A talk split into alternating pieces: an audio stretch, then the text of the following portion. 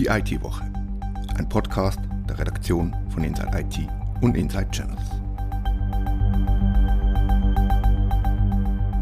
Dieser Podcast wird gesponsert von Trivadis. No Bullshit. IT. www.trivadis.com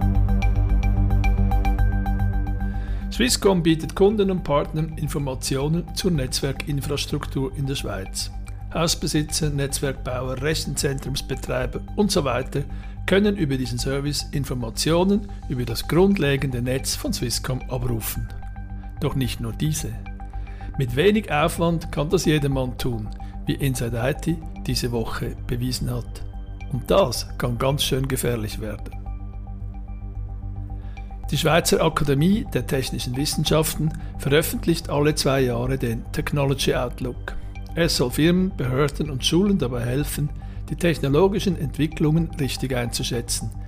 Wir haben uns eingelesen.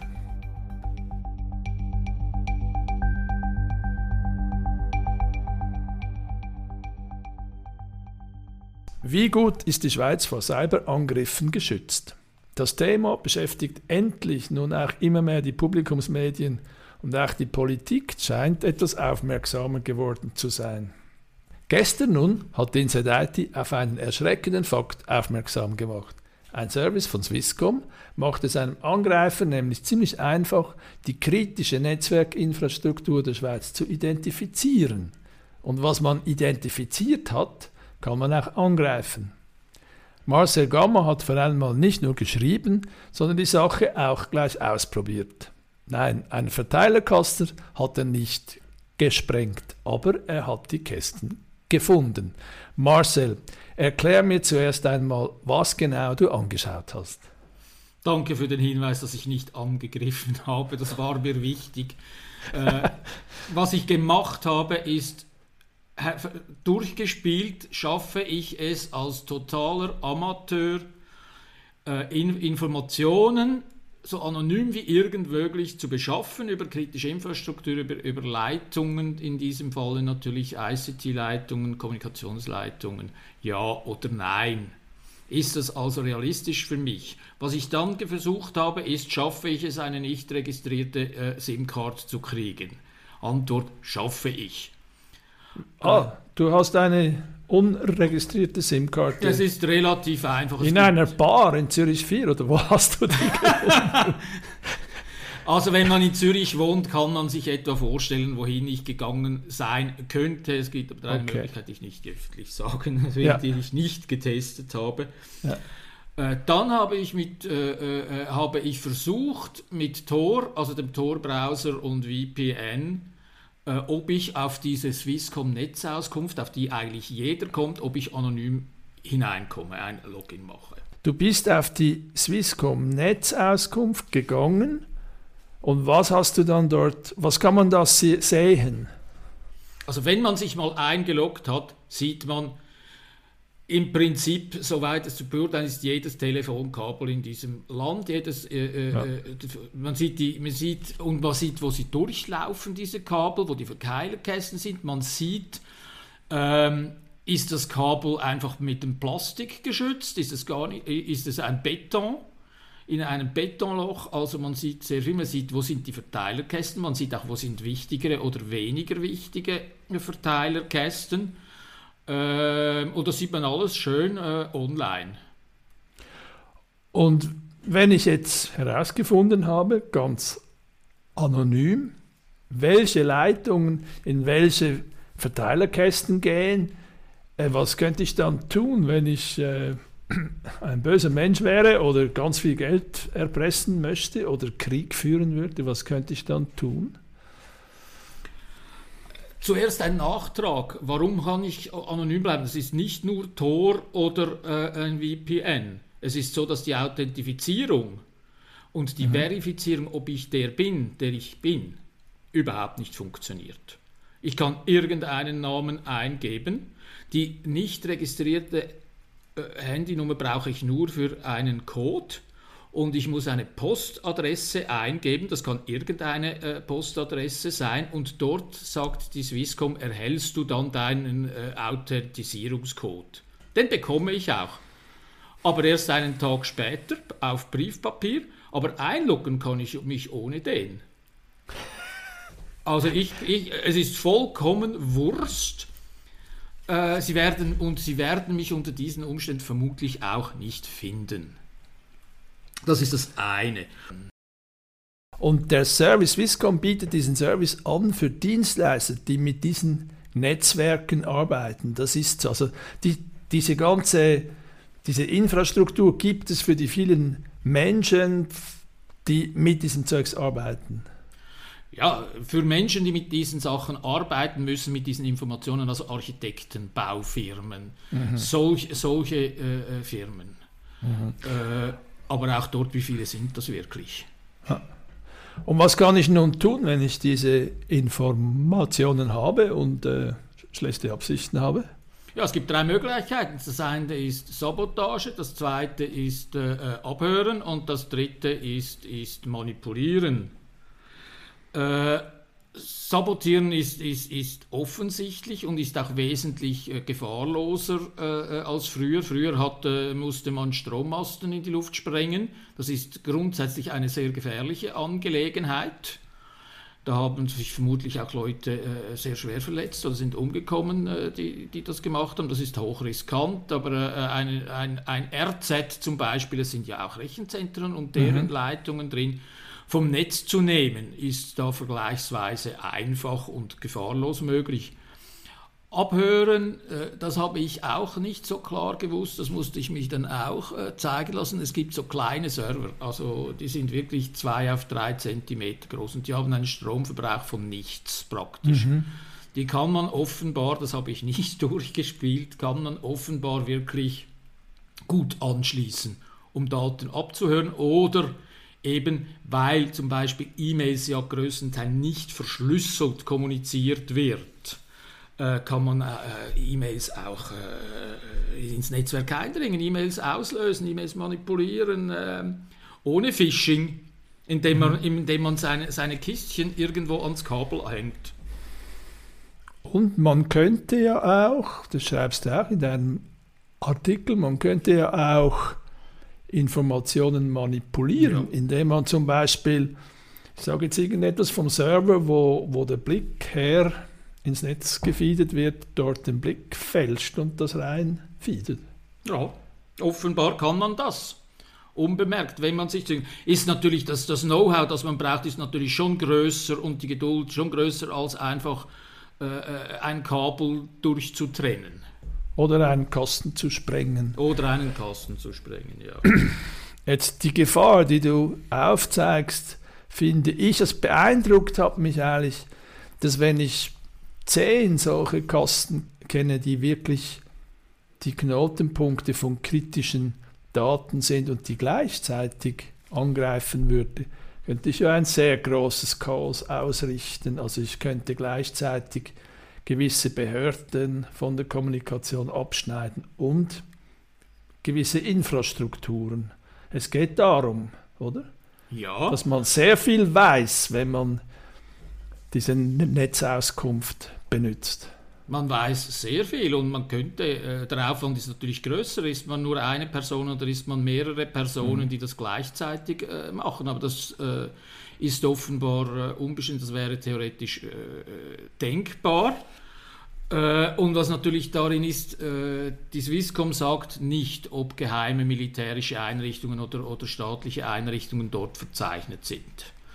Laut einem Experten, den ich befragt habe, der einen militärischen Background hat, sagte, der sagt mir ganz klar, jeder Bunker ist da drauf. jeder hast Bunker du das und der NDB und, und etc., sie sind alle da und das kann ich natürlich nicht eins zu eins überprüfen, aber ich habe meine bescheidenen Kenntnisse, habe ich mal geschaut, finde ich zumindest verdächtige Leitungen, die, von denen ich denke, dass sie höchstwahrscheinlich zu militärischen Einrichtungen gehören. Und äh, ich bin bei zwei Fällen praktisch sicher und bei einem dritten würde sich vielleicht ein Besuch lohnen, um zu schauen, was es dort genau hat. Jetzt hast du deine Entdeckungen ja vor der Veröffentlichung des Artikels, wie es sich gehört, der Swisscom gemeldet. Kennt man dort das Problem? Grundsätzlich kennt man dort das Problem, äh, denen habe ich nichts Neues in dem Sinne erzählen können. Das hat mich eigentlich auch nicht überrascht. Ihre Risikobewertung ist einfach eine andere als diejenigen, die, die, die mich darauf aufmerksam gemacht haben. Sie sagen grundsätzlich, also es seien nur sehr begrenzt und lokale Schäden möglich. Mhm. Das ist äh, im Unterschied zu, zu, zu diesem äh, Experten. Sie sagen ja, äh, Informationen zu, Detainformationen zu Strom- und Wasserleitungen sind ja auch online, also wir sind nicht die Einzigen. Sie sagen, Phishing und die klassischen Hackermethoden seien erfolgsversprechender und weniger äh, aufwendig zu machen. Und nichtsdestotrotz, und das ist natürlich ein berechtigtes Argument der, der Swisscom, ist es eine Abwägung von Kundenservice und, und Risiken, die man offensichtlich äh, äh unterschiedlich getätigt hat. Jetzt, wie wir schon kurz angesprochen haben, dass die Infrastruktur, die Dateninfrastruktur von Swisscom relativ leicht analysierbar ist, hat das einen Grund. Die Dienstleister müssen ihre Dienste leisten können mit dieser Infrastruktur. Du hast mit Experten gesprochen, die auch Maßnahmen vorschlagen, die sagen, ja, man müsste das und das und das tun, um, um die Situation zu entschärfen. Was schlagen die vor? Ja, eigentlich äh, das ist das drei Dinge. Zuerst muss eben diese Authentisierung muss wirklich funktionieren. Ja. Die Swisscom oder auch die Stadt Zürich oder wer immer solche Daten anbietet, muss mit Sicherheit herausfinden können, dass ich der bin, den ich behaupte zu bin oder dass ich überhaupt existiere. Das Zweite ist, es gibt keinen Grund, warum jemand wie ich alles sehen soll. Es auch, äh, es, warum soll jeder Bauarbeiter alles sehen können? Also klassisch würde man in einer Firma sagen, es braucht ein Rollen- und Rechtesystem für beispielsweise die Netzauskunft oder auch zu anderen Infrastrukturen. Es gibt gewisse Leute, die, die haben Zugang zu dem und ein Hausbesitzer, von denen es auch gibt, der sieht einfach sein Grundstück. Ja. Die Infos jeder nach dem Prinzip Need to Know. Das würde eigentlich schon sehr, sehr äh, äh viel bringen.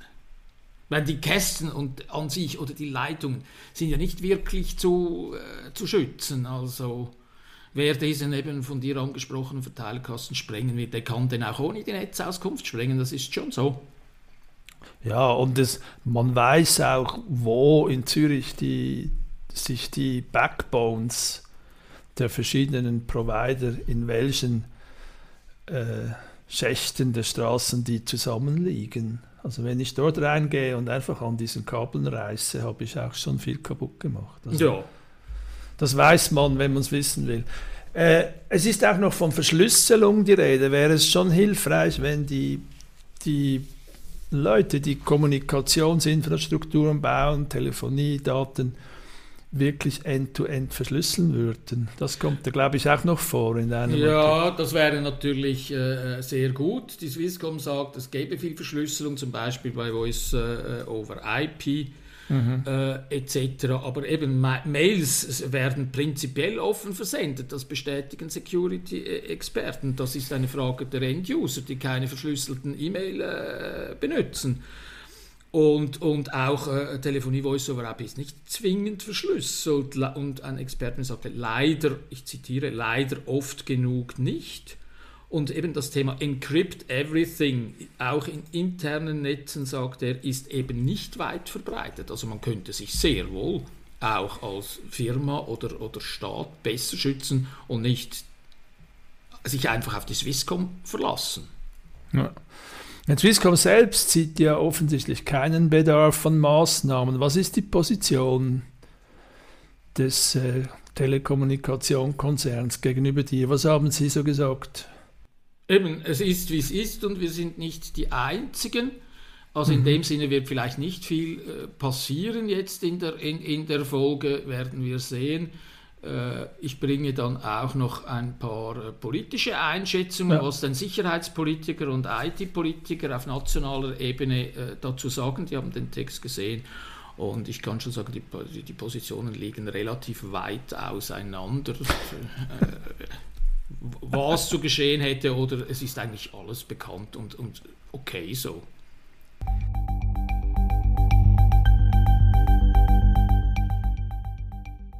Die Schweizerische Akademie der Technischen Wissenschaften SATW veröffentlicht alle zwei Jahre den Technology Outlook.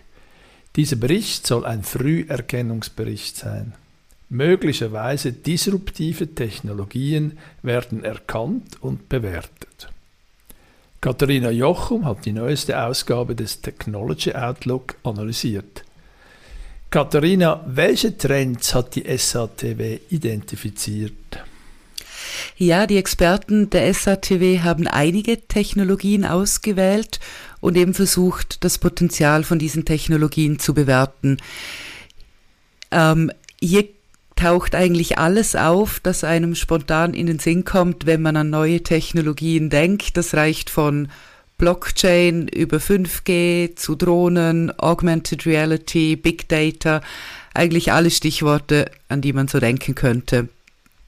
Der, der Wert des Berichts liegt ja daran, dass nicht nur die Sachen aufgezählt werden, sondern auch wie bewertet und die Position der Schweiz darin mhm. beschrieben wird. Stimmt das? Mhm, genau. Der SATW geht es in diesem Outlook auch darum, die volkswirtschaftliche Bedeutung der Technologien für die Schweiz zu bewerten. Und damit soll, soll das Papier eine Art Standortbestimmung sein mhm. oder eine Orientierungshilfe für die Politik oder auch für, für Führungskräfte. Und was wird jetzt als besonders äh, wichtig oder relevant angeschaut? Welche Technologien?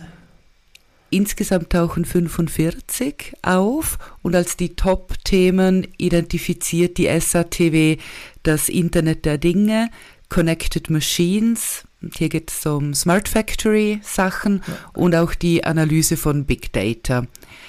Alle drei Technologien äh, haben mit Digitalisierung zu tun und die SATW schreibt, diese drei Technologien werden auch die, die, die Digitalisierung in der Industrie weiter vorantreiben.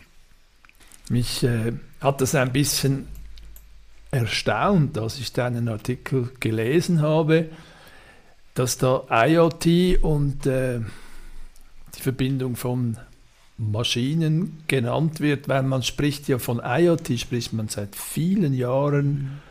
Und das Konzept der Industrie 4.0, wie man es in Deutschland nennt, was ja ein bisschen die Anwendung von IoT in der Produktion ist, ist ja auch alles andere als neu. Mhm. Warum taucht das Thema nun so prominent in diesem Outlook auf? Einerseits geht es in diesem Outlook eben darum, das Potenzial für die Wirtschaft äh, zu bestimmen. IoT wird nicht nur IoT, aber auch IoT wird für KMU immer erschwinglicher, schreibt die mhm. SATW, und wird eben deshalb breiter eingesetzt werden. Äh, IoT tauchte auch schon in den vergangenen Jahren in diesem Outlook auf. Es ist nicht mehr ganz neu, wie du sagst. Und die SATW schreibt auch selber, dass zahlreiche Anwendungen schon seit Jahren Realität sind. Aber produzierende Unternehmen hätten nach wie vor Schwierigkeiten, von, von diesen IoT-Anwendungen zu profitieren. Man spricht zwar davon, aber wirklich angekommen ist es eben dann doch noch nicht. Ein grundlegendes Problem zum Beispiel ist die Frage der, der Kultur in einer Firma. Wie kann eine produzierende Firma zu einer Servicefirma werden zum Beispiel? Mhm. Jetzt die SATW schlägt der Industrie und natürlich auch dem Staat ganz konkrete Maßnahmen vor. Was fordert die die Akademie der Technologen, wie man den Verein auch nennen könnte. Ja, wie ich es eben angesprochen habe, ein großes Problem scheint es zu sein, die Forschung, die ja in der Schweiz ähm, hochkarätig ist, diese Resultate wirklich in die Wirtschaft zu bringen, so dass ähm, Unternehmen und vor allem auch kleinere Unternehmen davon profitieren können und ein Thema, das die SATW anspricht, ist hier die, die angewandte Forschung, in die eben mehr investiert werden sollte. Ich möchte ein bisschen noch das Thema wechseln. Warum hast du über diesen Technology Outlook geschrieben? Oder anders gefragt, was steckt dahinter? Wer ist die SATW? Ja, da könnte man jetzt wahrscheinlich lange drüber sprechen. Die SATW, ganz kurz gesagt, ist ein Expertennetzwerk und wie es der Name verrät, aus dem Bereich der Technikwissenschaften in der Schweiz. Die Mitglieder sind ähm, eng vernetzt, stehen in regelmäßigem Austausch mit der Wissenschaft, aber auch mit der Industrie. Sie haben Kontakt zu den wichtigen Gremien, auch in der Politik. Gleichzeitig aber sind sie politisch unabhängig und arbeiten nicht kommerziell. Sie sollten oder sollen im Auftrag des Bundes relevante Entwicklungen identifizieren und dann eben auch die Politik über die Bedeutung oder auch die Konsequenzen von, von neuen Technologien aufklären. Ähm, damit schaffen sie eine Grundlage für die Meinungsbildung in der Politik, aber auch in der Öffentlichkeit. Ein weiteres Thema, in dem, oder ein weiterer Bereich, in dem sie aktiv sind, ist die, die Nachwuchsförderung, ähm, das Fördern von Interesse an Technik in der Bevölkerung, insbesondere bei Jugendlichen. Jetzt müssen wir vielleicht ja auch noch eine kleine Interessenbindung klar machen. Die Akademie schreibt ja auch bei uns und wir sind schon ein bisschen stolz darauf. Um was geht es in den Beitragen der Akademie und wie finde ich sie auf insideit.ch? Ja, genau. Die ähm, Mitglieder der SATW schreiben regelmäßig für uns über relevante aktuelle Schweizer Technologiefragen. Das können ganz unterschiedliche Themen sein. Im Bereich der Wissensvermittlung, wie ich es eben angesprochen habe, geht es zum Beispiel um digitale Selbstbestimmung. Ein weiterer Fokus ist das Thema Security. Da hatten wir kürzlich zum Beispiel einen sehr praktischen Beitrag mit Tipps und Tricks für Unternehmen, wie sie mit dem Thema in ihrer eigenen Firma umgehen können. Aber das kann auch zu eher abstrakteren Themen gehen wie ähm, Cybersecurity im, im Weltall. Bei uns erscheint die Kolumne. Schön. Ja, die Anwendung hier ist ähm, nicht für viele greifbar, nehme ich jetzt mal an. Trotzdem sehr spannend und lesenswert. Ja. Die Kolumne erscheint unter dem Titel SATW Insights und so findet man sie auch auf insideit.ch. Sie hörten die IT-Woche, ein Podcast der Redaktion von Inside IT und Inside Channels. Wir danken unserem Sponsor Trivadis. No Bullshit IT trivalis.com.